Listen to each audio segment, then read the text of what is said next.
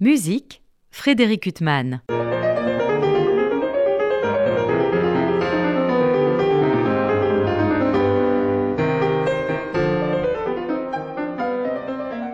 Bonjour, Frédéric Huttman au micro. J'ai le très grand plaisir euh, d'avoir pour invité aujourd'hui Nicolas Horvat. Bonjour. Bonjour Frédéric. Alors au milieu de multiples parutions discographiques pour les éditions Grand Piano, euh, ce label si curieux, euh, curieux au sens premier du terme de curiosité pour plein de répertoires, eh bien j'ai le très grand plaisir de vous recevoir aujourd'hui à propos de la parution de trois disques. On va surtout parler de deux femmes.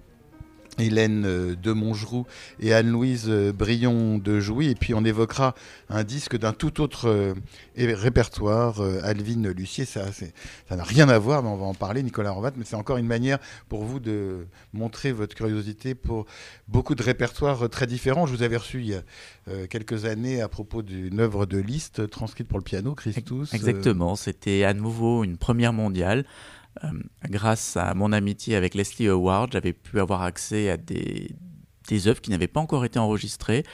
Et en, en, ayant échangé avec le label Hortus, on a vraiment voulu faire un premier disque très particulier qui puisse suivre mes aspirations du moment. Euh, donc dans les années 2010, quand j'ai enregistré le Christus, j'avais une, comment on pourrait dire, j'étais revenu vers, euh, vers la foi. Et pour moi, ce premier disque de piano était une façon de, de, de, remercier pour toutes ces chances que j'ai eues dans ma carrière. Mais en même temps, ça me permettait de, de montrer aussi au public que d'autres répertoires étaient possibles, que ce soit auprès de grands compositeurs, je pense à des, des inédits par exemple. Debussy, de par Debussy, exemple. De Satie. Euh, euh, on a aussi quelques fourrés, enfin même, on a même du Beethoven inédit. de temps en temps, on a des découvertes de Mozart. Si vous voulez, pour reprendre une petite chose que me disait Leslie euh, quand, je, le voyais souvent, il me disait que pas mal de manuscrits dormaient encore dans des coffres forts de collectionneurs et que de temps en temps, quand ces derniers décèdent, la famille ouvre les coffres et vente ces trésors. Voilà, et, grâce à des ventes aux enchères, on peut avoir accès à des pièces qui nous permettent de mieux comprendre notre histoire. Alors là, on va parler euh, d'une première femme. Euh, les deux sont contemporaines quasiment. Tout à fait. C'est un répertoire qui tourne autour de, du 18e, 19e siècle. Pour Anne-Louise Brion de Jouy, nous sommes entre Louis XV et Louis XVI. 1824. Donc c'est très étonnant quand on regarde les dates.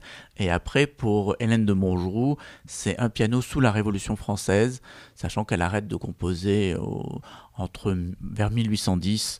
Et ça permet de donner vraiment une image de l'avant-garde française de piano. Alors Hélène de Montgeroux, euh, c'est une pianiste, compositrice, professeure. Son nom commence à apparaître un petit peu euh, ces derniers temps, on en parle un peu. Euh, on va l'évoquer avec vous, Nicolas Horvat. Mais alors, par contre, ma grande honte, Anne-Louise Brion de Jouy, dont la musique est absolument magnifique, j'ignorais totalement son existence. Mais en fait, c'est que son existence avait disparu. pour diverses raisons. Anne-Louise Brion était la, une des compositrices sans doute les plus connues de son temps en France. Je veux dire, elle avait vraiment le salon musical le plus prisé de tout Paris. Euh, et à l'époque, Paris, c'était forcément la France. Quand on connaît l'opposition entre la haute aristocratie et euh, justement la cour du roi de France avec justement la famille des Conti qui essaye d'être un petit peu, comme j'ai l'habitude de dire à, mes amis ou à mes élèves, c'est un petit peu comme la BD Is c'est le vizir qui essaye d'être plus, plus important que le calife et là on avait vraiment ces, ces luttes comme ça de, de pouvoir à travers l'art, la culture et aussi les négoces puisque la France s'exportait, l'Empire était en train de se faire et le monde changeait. Et ces grandes familles ont fait changer le monde, enfin ont permis au monde de changer. Alors on a une focale aujourd'hui euh, qui a évolué, c'est-à-dire que moi je me souviens il y, a, il y, a, 20 ou 30 ans quand on parlait de compositrices, euh, on parlait de Fanny Mendelssohn et Clara Schumann, point, ça s'arrêtait là. Et puis aujourd'hui on redécouvre des dizaines de compositrices, euh, les Melbonis, les Marie-Jaël, les Louise Farinck et beaucoup d'autres. mais en fait on a une vision en se disant ces femmes ont été maltraitées par l'histoire, mais elles n'ont pas été forcément maltraitées à leur époque. Ah non, absolument pas. Au contraire surtout dans le salon, il faut bien se dire que c'était les femmes qui organisaient culturellement la, vie du pays. C'était en, général, il faut bien se revoir. Là, je parle du cadre très précis qui est sous l'aristocratie française, donc l'ancien régime. Euh, donc, je parle pas forcément, je ne parle absolument pas des artistes qui ne font pas partie de l'aristocratie, puisque ce n'est pas un pan de l'histoire que je maîtrise. Mais voilà, je préfère parler vraiment de ceux que je connais bien. Et dans le cadre des salons, au contraire, les, femmes était aussi importante, voire des fois même plus importante que l'homme, puisque c'était une question de dot. C'était des grandes familles qui s'alliaient, et il arrivait que la femme, euh, dans le couple, que sa famille était beaucoup plus noble, beaucoup plus riche, et donc la, femme organisait la cour, la cour familiale, c'est-à-dire le salon, euh, faisait venir des grands décorateurs, des grands peintres et aussi des grands artistes. Elle se devait de tout maîtriser, que ce soit euh, au niveau culinaire, que ce soit aussi au niveau artistique. Elle devait être une excellente virtuose. Elle devait aussi connaître la poésie, connaître la philosophie, puisque c'était là où les lumières se faisaient, que l'histoire se faisait et se défaisait, à tel point que même le, roi de France envoyait des espions dans certains salons pour voir un petit peu euh, ce qui s'y passait puisque sous Louis XV, euh, contrairement à Louis XIV où on avait vraiment un, pouvoir qui était centralisé et tout devait tourner autour de Louis XIV et que ce qui, ne se passait pas autour de Louis XIV était détruit. Euh, sous Louis XV, au contraire, le, roi ne s'intéressait qu'à deux choses, c'était la chasse à cour et euh, les plaisirs de la chair. Donc euh, c'est Maria Lechinskaya qui a organisé les fameux concerts de, euh, du, palais et on a un excellent livre à propos des concerts de Fontainebleau et aussi de Versailles et c'est là où les grandes familles ont pu développer une chose qui n'était plus possible et faire leur propre cours. Et donc c'est pour ça qu'on avait d'excellentes compositrices. Et pour répondre à votre question, une des raisons pour lesquelles malheureusement ces femmes ne sont pas rentrées dans l'histoire, c'est que on n'a pas publié leurs œuvres. Et pour une raison très simple, et ça, c'est vraiment euh, une descendante d'Anne-Louise Brion qui me, qui me l'a rapporté de lettres de son aïeul. C'est que pour ces personnes-là, c'était une humiliation d'être publié. C'est que pour eux. Il y avait un côté mercantile Non, non, même pas. Ah. C'est que pour eux, leur musique qui était sacrée, qui était vraiment dans leur salon, il fallait se déplacer pour les entendre, et il fallait faire partie d'un cercle d'élus, puisqu'on rentrait que sur invitation. Et en étant publié, leur musique étaient dans la rue, n'importe quel manant pouvait toucher leur musique si divine. Donc, enfin, divine, c'était pas, pas vraiment le mot, mais je, il y avait de oui, ça. Une musique réservée à un certain public et une certaine élite euh, sociale. Et donc, c'est pour ça qu'elles ont malheureusement disparu. Et on a certaines traces euh, grâce à, à certaines euh, compositrices qui ont soit publié sous nom d'emprunt, donc comme par exemple la marquise des chaussées, dont on n'a aucune trace la famille des chaussées n'existe pas, où il y a, enfin des fossés, pardon, on a des plus loin fossés, donc est-ce que c'est celle-là? On ne sait pas, puisqu'on n'a rien. On a une autre aussi compositrice dont le nom m'échappe, euh, qui est morte très jeune et dont le mari était éperdument amoureux de sa femme, et donc il a publié de façon posthume. Et après, le reste, les partitions ont disparu et c'est pour ça que votre serviteur euh, passe son temps libre soit à la BN, soit sur les petites annonces à, essayer de trouver comme ça des partitions oubliées, puisque euh, lors de legs, il arrive souvent que euh, des familles trouvent des vieilles partitions et comme ce n'est ni du Debussy ni du Beethoven, les mettent à la poubelle. Alors heureusement, ils l'ont pas fait pour ces deux musiciennes.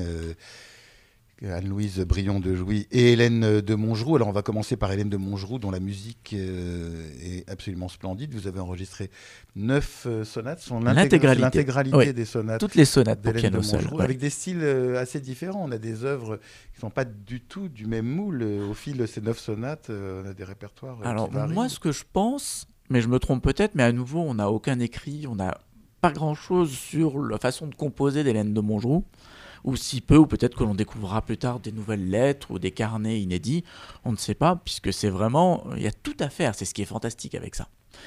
Euh, à mon avis, à nouveau, comme elle avait son salon sous sous, la, monarchie, euh, je pense qu'elle elle ne devait pas publier parce qu'il ne fallait pas le faire.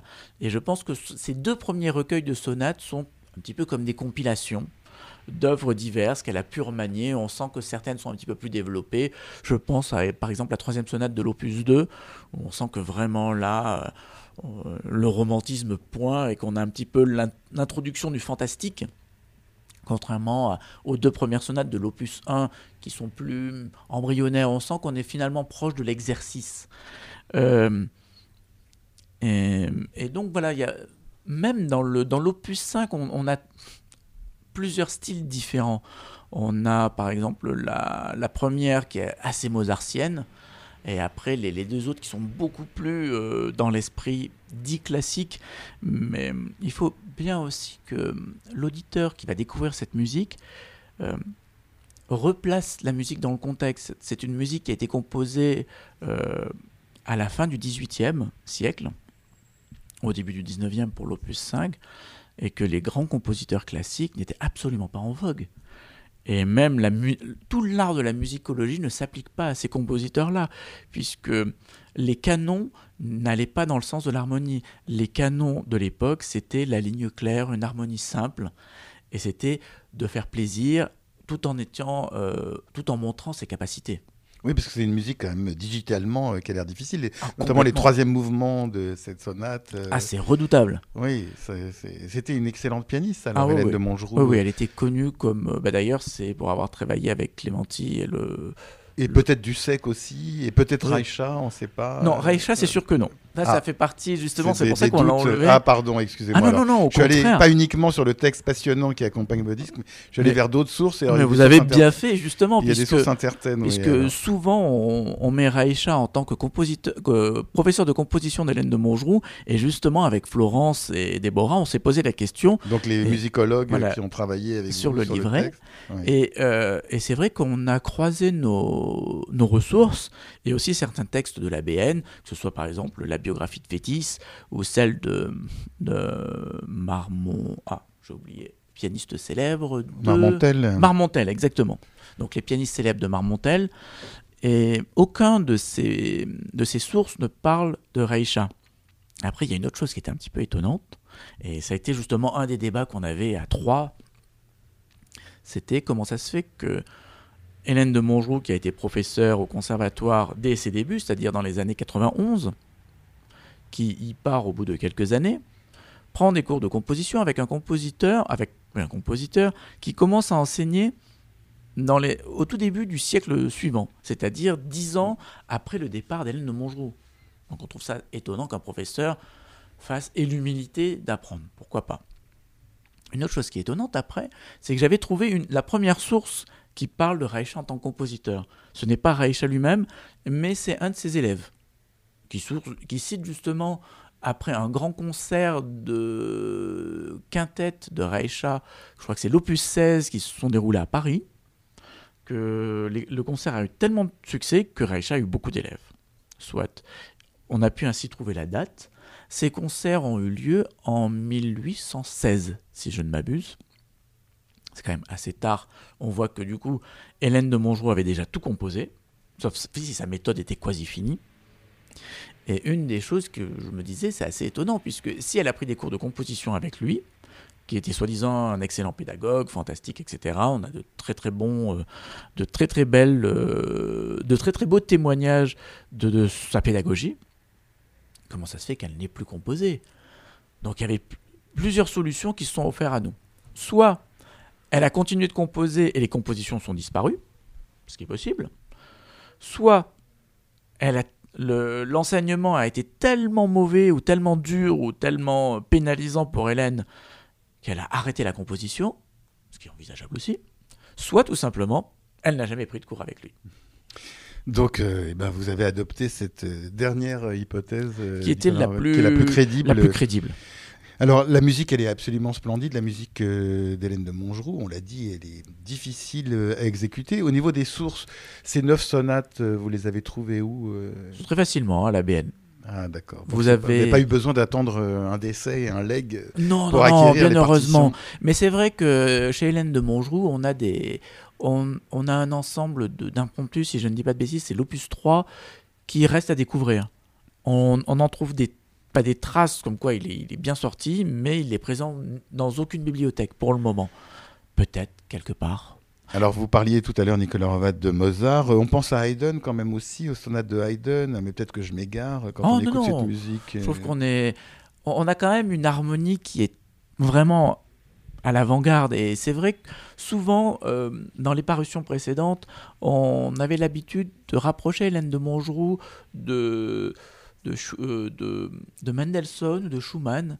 Et je me suis rendu compte qu'en essayant mon possible de, de, tenir les, demandes d'Hélène de Montjoux, c'est-à-dire cet impôt complètement fou, avec des, des prestos, des agitatos, des allegro agitato, avec des fortissimo dans tous les sens, que, qui sont je dirais pas euh, facile à faire sur un piano forte, mais un piano forte est quand même par essence beaucoup plus léger, mais ne permet pas cette masse orchestrale, puisque une chose dont je me suis rendu compte en me familiarisant avec toutes ces compositrices dites salonnières, euh, qui sont assez nombreuses, c'est qu'on a vraiment une... la musique se rapproche presque d'une production euh, d'opéra.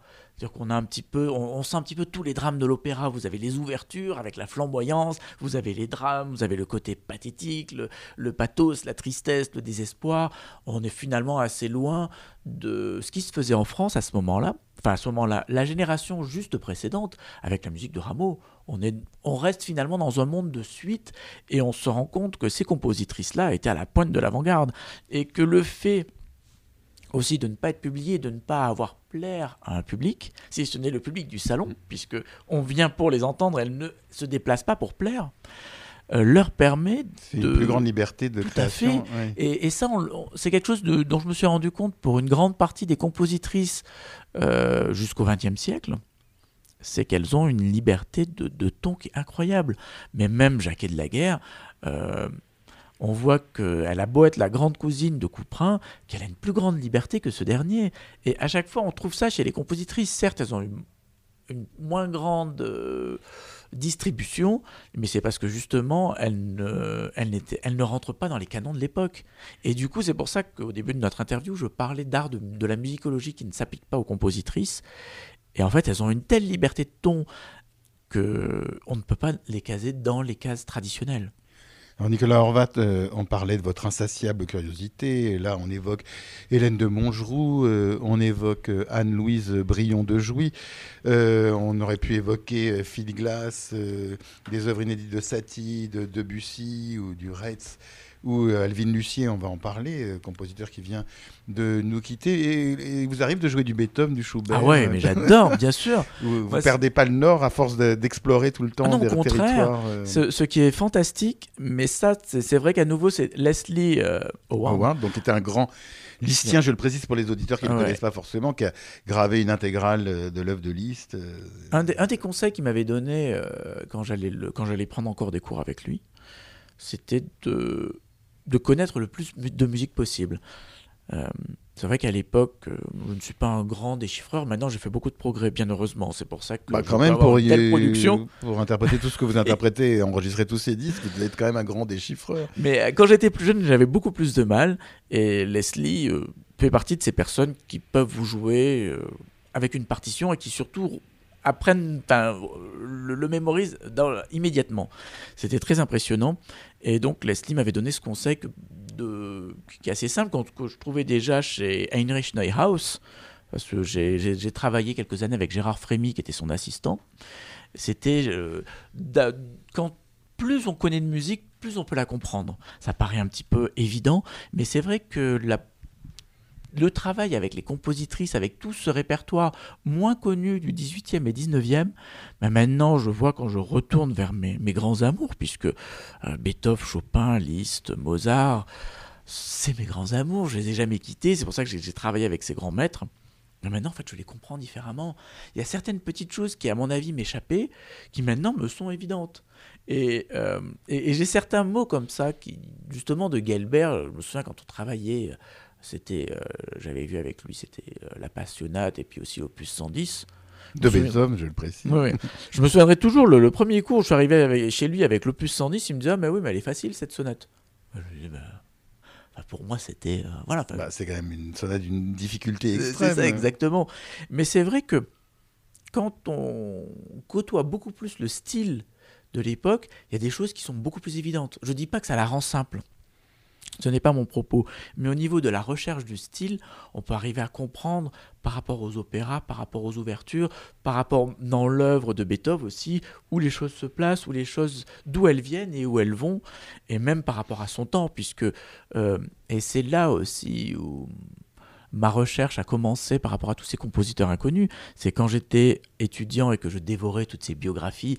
Euh, vous voyez par exemple Beethoven qui adorait justement Boieldieu, euh, Herold et aussi tous ces autres grands compositeurs comme ça que vous voyez quand vous allez à la, sur le, devant l'opéra Garnier qui sont gravés en lettres d'or et que qui, ne me parlaient absolument pas. Qu'on ne joue pas beaucoup mais qui étaient essentiels et qui permettent vraiment de faire le lien entre tous ces grands compositeurs et de voir qu'en fait l'histoire de la musique est comme une, une, grande vague. Certes, on a des génies qui ont transcendé euh, leur temps, mais ces génies font partie d'un socle commun et le fait de découvrir toutes ces autres musiques permettent encore davantage de comprendre en quoi ils sont génies, en quoi leur production Ils sont dans leur époque et en dehors de leur époque. Tout à fait. Mais un génie comme Beethoven, il est quand même visionnaire. Enfin, Tout à fait. Il est ancré, effectivement, vous placez ses racines euh, au 19e siècle, mais il est ancré dans le 20e. Tout à fait. Mais aussi une question qui me vient son ancrage dans le 20e ne vient-il pas du fait que de grands compositeurs comme Liszt, et après on pense à Franck ou même les premiers viennois, se sont appropriés Beethoven? Est-ce que, imaginons, là je fais de l'Uchronie bien entendu, imaginons que malheureusement Beethoven soit une femme et qu'il ait eu beaucoup de succès et qu'il n'ait jamais publié. Est-ce que Beethoven aurait autant de succès maintenant? C'est vrai qu'on aurait découvert ses sonates, et on serait dit qu'on est passé à côté d'un des plus grands génies. La musique aurait été différente. Comme sans Bach, la musique aurait été aussi différente. Mais, peut-être que le, le, lien de Beethoven dans notre temps est justement grâce à ces grands interprètes compositeurs qui se sont réappropriés et qui ont continué le, le legs de Beethoven. Alors on va revenir à ces femmes justement. Euh, c'est vrai que cette histoire du chrony, elle est intéressante. On peut un monde où Beethoven aurait été une femme et de voir ce que serait devenue la musique. Euh, euh, à cette aune-là, c'est un mystère qu'on ne pourra pas résoudre. En tout cas, en attendant, on va écouter votre disque, on écoutera avec bonheur votre disque d'œuvre intégrale des sonates d'Hélène de Montgeroux. Et puis cette grande découverte, qui ces sonates aussi euh, d'Anne-Louise Brion de Jouy. Alors là, ce sont que des premières mondiales. que des premières mondiales. C'était des sonates qui dormaient depuis très longtemps. Euh, Anne-Louise Brion de Jouy, finalement, pour les compositrices, a eu beaucoup de chance. Euh, c'est grâce à un homme qu'elle s'est fait connaître. Donc c'est assez drôle. C'est, elle a été une des proches de, de Benjamin Franklin. Oui, c'est étonnant. Ils ont visiblement eu une histoire. Euh, c'est pas sûr. On ne sait pas vraiment. Une grande proximité intellectuelle. Une très grande proximité intellectuelle. Et c'est vrai qu'elle n'était pas heureuse en ménage puisque malheureusement son mari l'avait trompée avec la gouvernante et avait eu des enfants. Et bon, ah, voilà, ça n'aide pas. Et euh, je sais que la descendante, même elle, n'est pas sûre que, que enfin, elle, n'écarte pas non plus. Voilà, Mais bon, sans compter que Benjamin Franklin était aussi un grand coureur de jupons. Donc euh, voilà. Mais euh, si on met ça de côté, euh, Benjamin Franklin adorait son salon et à chaque fois qu'il venait à Paris, il venait chez les Brions de Jouy. Et c'est grâce à Anne-Louise que justement que Benjamin a pu être introduit, chez les Conti et ainsi être introduit aussi chez Louis XV et après Louis XVI qui lui a donné les crédits pour pouvoir faire la Révolution. Et c'est pour ça que Anne-Louise est beaucoup plus connue en France que, euh, pardon, est beaucoup plus connue aux États-Unis qu'en France, parce qu'elle est vraiment dans les livres d'histoire, parce que c'est grâce, elle fait partie des personnes qui ont permis la Révolution américaine. Et justement, euh, la Seconde Guerre mondiale avait ruiné la famille Brion de Jouy, qui était une grande famille sous l'Empire, même avant, euh, de, généraux qui ont fait des guerres. Donc voilà, les, les, compositeurs, ça passe vraiment au second plan d'une grande famille, d'une grande noblesse. Et donc, euh, les partitions étaient au fin fond de leur bibliothèque. Et, donc, malheureusement, enfin, ou heureusement plutôt pour l'histoire, à la Seconde Guerre mondiale, la famille était ruinée. Et le musée Benjamin Franklin a donc proposé euh, de racheter toutes les lettres de Benjamin Franklin de l'échange avec Anne-Louise Brion pour leur musée. Et en même temps, le packaging, c'était les lettres et les partitions, puisque Benjamin Franklin en parle souvent de cette musique-là qu'il adorait. Et. Et donc les lettres sont retrouvées dans le, au musée. Elles ont été cataloguées dans les années 80 par euh, Bruce Gustafsson, qui Euh, malheureusement, dans la traduction française, il y a une mauvaise traduction euh, d'une de ses pensées, parce que souvent, on, on, peut lire que la musique a été composée dans les années 70.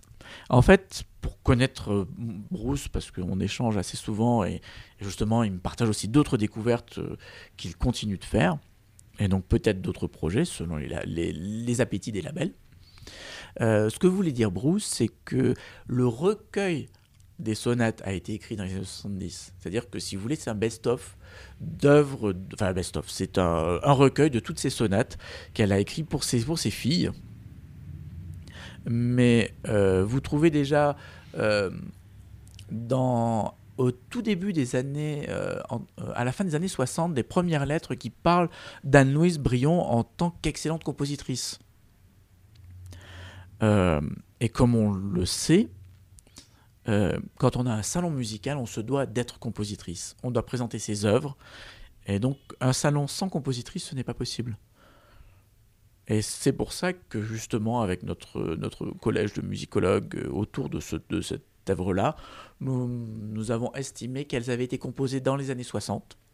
Et même euh, la première sonate, qui est la sonate avec deux N de T, Malheureusement, en digital, ce n'est pas passé, puisqu'il y a toujours avec les agrégateurs des petits problèmes. Et on veut toujours que soit, en, tout soit anglicisé. Donc sur le livret, j'ai tenu à ce que l'orthographie d'Anne-Louise soit respectée, c'est-à-dire avec ses fautes assez dingues, mais qui pour moi démontrait aussi que cette œuvre-là, déjà ça se voit harmoniquement, mais surtout ont été écrites par une adolescente. Ces œuvres d'Hélène de Montgeroux ou d'Anne-Louise Brion de Jouy, quand vous les interprétez, euh, Nicolas Horvat, il n'y a pas d'antécédents, on ne les avait pas écoutées au disque ou par d'autres interprètes. Comment vous choisissez euh, le style d'interprétation pour chacune? Vous lisez beaucoup sur Exactement. leur époque, sur elles J'essaye de me renseigner le plus possible sur ce qu'elles ont écouté, ce qu'elles ont travaillé, ce qu'elles ont aimé aussi de certaines ont laissé des écrits par rapport à leur façon d'interpréter, aussi par rapport aux instruments, par rapport au, donc au répertoire de l'époque, l'opéra, etc. Et aussi, euh, c'est vrai qu'on avait une grande question au tout début de, de, ce projet, donc qui est né dans les années, en 2017-18, c'est est-ce qu'on doit l'enregistrer sur piano d'époque? Je l'avais fait avec, euh, sur, avec la musique d'Eric Satie. Et la, cette réponse-là, si elle était intéressante pour Eric Satie, qui est un compositeur qui est maintenant très connu et permettait euh, finalement d'avoir un autre éclairage sur son œuvre, je pense que ce n'était absolument pas approprié pour ces compositrices-là qui ne sont pas connues, puisque le, le but de, de mes parutions, c'est de rendre la musique accessible. Quand j'étais étudiant, malheureusement, on n'avait aucune trace, aucun enregistrement, aucune partition. Maintenant, je travaille avec des éditeurs pour qu'à chaque fois qu'une nouvelle parution, toutes les partitions puissent être disponibles et que tout le monde puisse les jouer, puisque je veux surtout pas garder la musique. Mon idée de à chaque, à chaque découverte de la partager avec le monde entier, et aussi pour que cela puisse rentrer dans le répertoire. On a tous dans l'oreille le piano. Donc pour que ça puisse parler au plus grand nombre et aussi aux fans qui n'ont pas l'habitude de ces sons si étranges du piano forte, euh, c'était le piano moderne. Et après pour le, pour le style, il a fallu adapter avec les possibilités du piano, sachant que le piano permettait justement, à mon avis, ce que les compositrices recherchaient. C'est pour ça que vous m'avez entendu parler d'opéra, de drame, et c'était de voir un petit peu ce que la le créateur, enfin la créatrice plutôt, euh, recherchait. Et à ce moment-là, de mettre tous les moyens en œuvre avec cet instrument magnifique qui est le piano moderne pour être au plus proche de, sa pensée. Alors on va terminer, on va s'éloigner de ces deux compositrices. Euh, c'est un apport essentiel euh, à la connaissance de cette musique euh, que vous faites, euh, Nicolas Horvat, avec ces deux disques, enfin ces deux doubles albums parus pour le label, le label Grand Piano. Un autre disque qui vient de paraître, qui n'a rien à voir, Alvin Lucier, euh, musique pour piano XL. Oui. Alors c'est une œuvre euh, Alors incroyable. Euh, Merci beaucoup. D'une heure, plus d'une heure. Oui, c'est c'est une œuvre. Je pense que c'est la dernière œuvre qu'a écrit Alvin. Alors Alvin Lucier, on le connaît pas forcément, hein, Nicolas Horvat. C'est un, un compositeur, compositeur américain né en 1931. Alors la musique d'Alvin Lucier fait partie des, explorations de, du matériau sonore, de l'onde même. Il reprend les travaux de la Young en allant plus loin. La Young qui tenait le son, qui permettait comme ça de rentrer dans une espèce de transe. Chez Alvin Lucier, il n'y a pas la recherche de transe. On est au contraire dans la recherche du, matériau et de justement avec le fait d'avoir deux ondes sinusoïdales qui vont bouger, euh, l'une qui va descendre, et l'autre qui, qui, va monter avec des vitesses qui sont différentes avec des vitesses qui sont différentes, on va travailler sur le spectre même de la musique. Et vous avez, euh, en laissant justement certains instruments à cordes, dont le piano, heureusement, en laissant la pédale, euh, ces, ondes sonores vont venir petit à petit euh, agiter les cordes et vont créer comme ça des sons nouveaux. Et vous allez à certains moments enclencher des notes qui, grâce à l'action de, de ces ondes sonores, vont petit à petit changer leur grain. Et vraiment, Alvin Lucier travaille sur ce matériau parce que ce qui est, important pour Alvin, ce n'est pas d'avoir un son qui est relatif à ce qu'on appelle l'oreille absolue, qui est par exemple un do ou un ré, mais c'est vraiment tout ce qui va se passer un petit peu entre le son et après le son. Et ça, finalement, on est aussi assez proche de la vision de Pierre Schaeffer avec le solfège des objets sonores. Alors on est très loin de Hélène de Montgeroux et de Anne-Louise euh, Briand de Jouy, mais c'est donc également une parution pour cette euh, même, euh, ce même éditeur Grand Piano. Nicolas Horvat, c'est vraiment une démonstration de votre insatiable curiosité. Je rappelle euh, l'œuvre de Philippe Glass que vous continuez à enregistrer, euh, l'œuvre d'Éric Satie, tous ces inédits aussi de Debussy euh, qu'on vous doit. il y a toujours tellement de répertoires et de territoires à, explorer. Vous avez des projets là Alors là, oui, oui, oui, on, a, on est sur la suite des, de cette grande série de compositrices. Là, on travaille sur la première intégrale sérieux entre guillemets de Germaine Taillefer avec plus de deux heures d'inédit. Alors elle, son nom quand même, euh, oui, il est beaucoup connu euh, euh, groupe des six et puis c'était une compositrice vraiment passionnante. Dès qu'on écoute du Germaine Taillefer, c'est vraiment une musique euh, magnifique. Mais c'est vrai que sa musique pour piano, on la connaît très peu. Bah, disons que selon sa descendante, elle a été malmenée parce que elle est malheureusement, je pense que les premiers interprètes ont vu sa musique sous le le spectre d'une compositrice. C'est-à-dire qu'on a quand même, on a quand même des œuvres qui sont assez post-romantiques pour les toutes premières. Après, on, va faire quelque chose d'un petit peu plus radical, mais on a beaucoup de ralentis, on a quelque chose d'assez romantisé. Et en ayant beaucoup échangé avec sa descendante, qui est donc Elvire de Ruder, qui m'a confié énormément de manuscrits et qui a enfin, qui est resté avec Germaine pendant 28 ans, donc connaît extrêmement bien son œuvre, que justement l'œuvre de Germaine Taillefer se doit être virtuose avec peu de ralentis et euh, au contraire on est dans le son. Pour elle son, sa musique est proche entre Bach et Debussy. Donc c'est une toute nouvelle approche avec justement un amour de forêt et je pense que euh, cette première parution va surprendre en plus des inédits qui sont très nombreux mais sur une façon différente d'interpréter sa musique et qui finalement amène d'autres perspectives. Je pense par exemple à Très vite, qui jouait avec cette, cette vision-là des choses. Finalement, on a quelque chose, on a, des, on a une musique que je trouve quasi cubique, c'est-à-dire que vous avez des coupes franches, un petit peu comme le fera Jan Retz dans les années 60, avec comme ça des changements euh, complètement imprévus, avec comme ça des grands matériaux. On trouvait ça déjà chez Eric Satie et aussi chez Alcan. Donc on peut se dire que c'est un petit peu un esprit français, l'anti-développement. Et en même temps, on a une fin qui est complètement free jazz, qui part dans tous les sens, avec des harmonies qui sortent de je ne sais où. Voilà, ça permet de, voir d'autres choses. Donc on a Germaine Taillefer. Et en même temps, j'ai préparé depuis deux ans une grande série qui va sortir, là qui sort en ce moment euh, chez le label Mille et une notes, qui s'appelle Nicolas Horvat Discoveries. Et en fait, tous les mois, on a un grand portrait de compositeurs contemporains. Donc c'est depuis 20 ans, euh, je défends la scène expérimentale, post-minimaliste, euh, avant-gardiste, en fait sans, sans lornière, vraiment. Euh, j'ai rencontré un grand, grand nombre de compositeurs et, euh, qui m'ont partagé beaucoup de manuscrits. Et ça fait des années que je rêvais d'enregistrer ces œuvres-là.